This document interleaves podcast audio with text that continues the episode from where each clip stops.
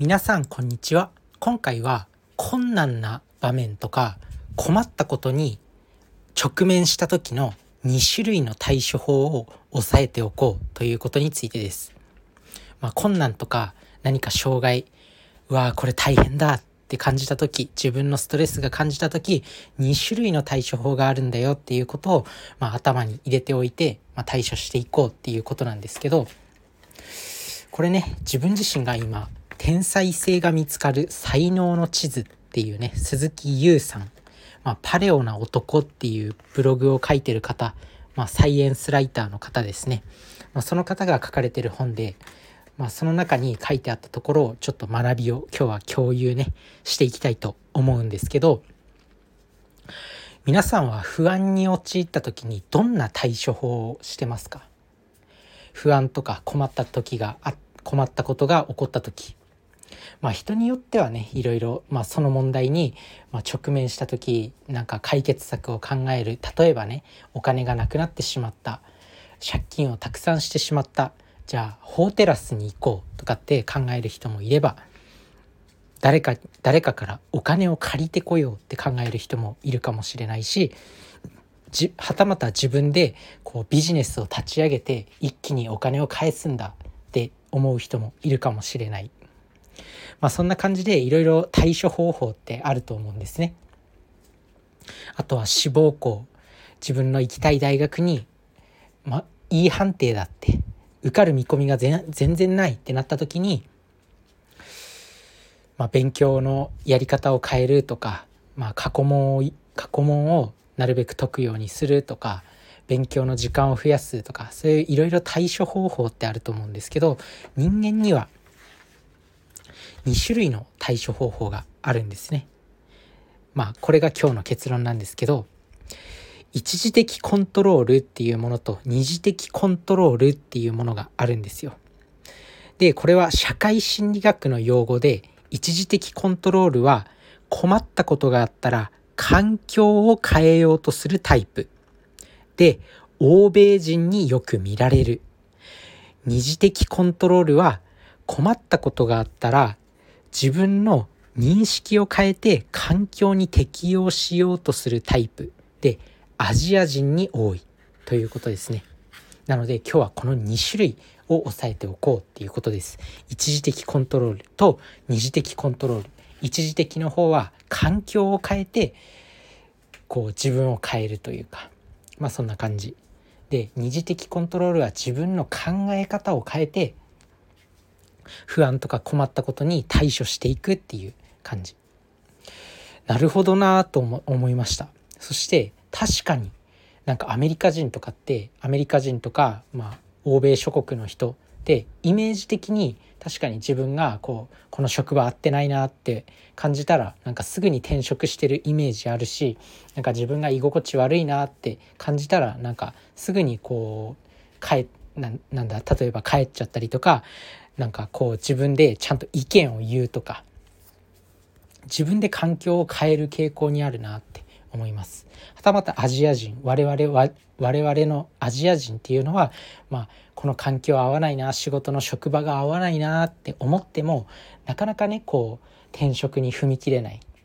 まあ、例えば上司にあの転職したいですって伝えるのが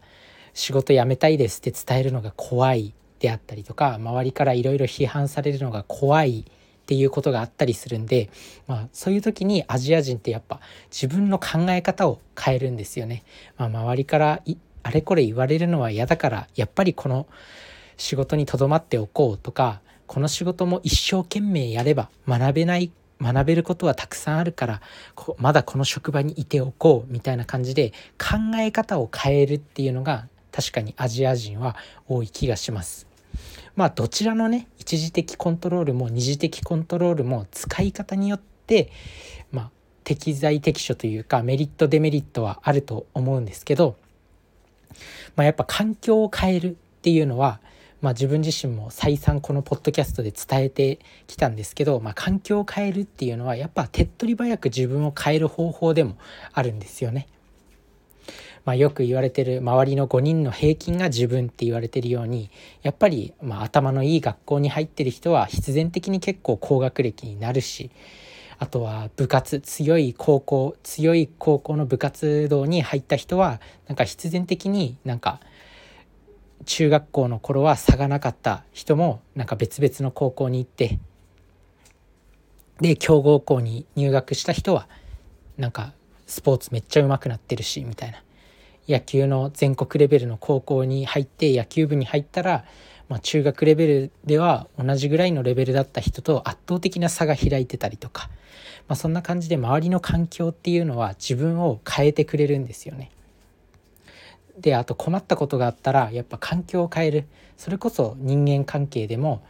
まあ、仕事とか学校とか、まあ、いじめられるとかなんかストレスがたまる人がいるっていう時にはもうその環境自体を変えてしまって新しい場所新しい環境に行くことでその人からのストレスっていうものはなくなりますよね。自分に危害を与えてくる人からのストレスっていうものはなくなるんで自分のストレスレベルとか不安もなくなると思います。まあこれはだからなんだ自分を変えたいとか自分のストレスを減らしたいっていう時にいい方法なのかなと思います。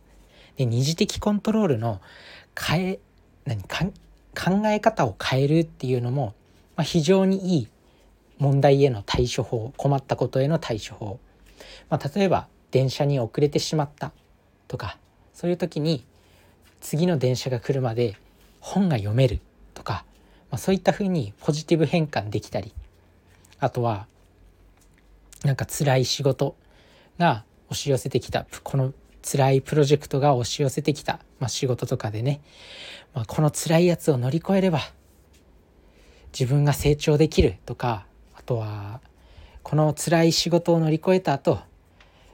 ご褒美にお菓子を食べようとか、まあ、そんな感じで自分の考え方を変えることで前向きに挑戦できたりする、まあ、そういった時にこの二次的コントロールは使えるのかなと思います。まあねいろいろ困ったこと直面すると思います。恋愛関係とかあとはお金の問題子育てまああとはなんだ仕事まあそんな感じで人間の悩みっていろいろあるんですよ。あとは人間の悩みってハームの法則って言われてるように、まあ、ハームっていう英語の頭文字を取って H はヘルス A はなんだっけ？A はアクティブだっけな？ヘルスと A は忘れちゃったんですけどで R も忘れちゃったんですけどで M がマニーって言われるように健康とかあとはお金それぞれ A と R の頭文字はちょっと忘れてしまったんですけど、まあ、それぞれ4つの頭文字を取って人間の悩みの 4, 4大要素って言われてるんですね。まあ、健康に関しての困ったこと例えば体重がなかなか減らないとかって考えてる人は、まあ、一時的コントロールをするならまあ、環境を変えてしまう、まあ、自分の身の回りにお菓子を置かないであったりとかジムに通うっていうのは、まあ、環境を変えることになりますよね。はたまた二次的コントロールで健康とかダイエットに関して考え方を変えるっていうのは何だろうまあ例えば自分自身はまあダイエットしなくてもまあ別に標準体型だからいいよねみたいな感じで考える、まあ、考え方もあるしあとは自分自身の理想の姿に近づくために辛いダイエットを乗り越えるんだみたいな考え方を変えて、まあ、ダイエットに取り組んでいくっていう方法もありますよね。まあ、お金またまたお金の問題に関してはまあ、借金であったりとかもっとお金稼ぎたいとかあると思うんですけどもっとお金稼ぎたいだったらなんかお金稼いでる人の環境に入る、まあ、一時的コントロールを使うことによってたくさんお金を稼いでる人の環境に飛び込むっていうことで、まあ、自分が稼げるようになるかもしれない。はたまた考え方を変えるっていうのは、まあ、なんだお金がなくても、まあ、図書館に行けば無料でたくさんの本が読めるよねとか無料でできる娯楽とかいっぱいあるよねっていうふうに考え方を変えてまあ、対処できるかもしれない。まあ、そんな感じでいろんな場面でこの一時的コントロールと二次的コントロールを使い分けることによって、まあ、困難にね柔軟に対応することができるようになるだからこの2つの困難への対処法この考え方持っておいてください。それじゃあねバイバーイ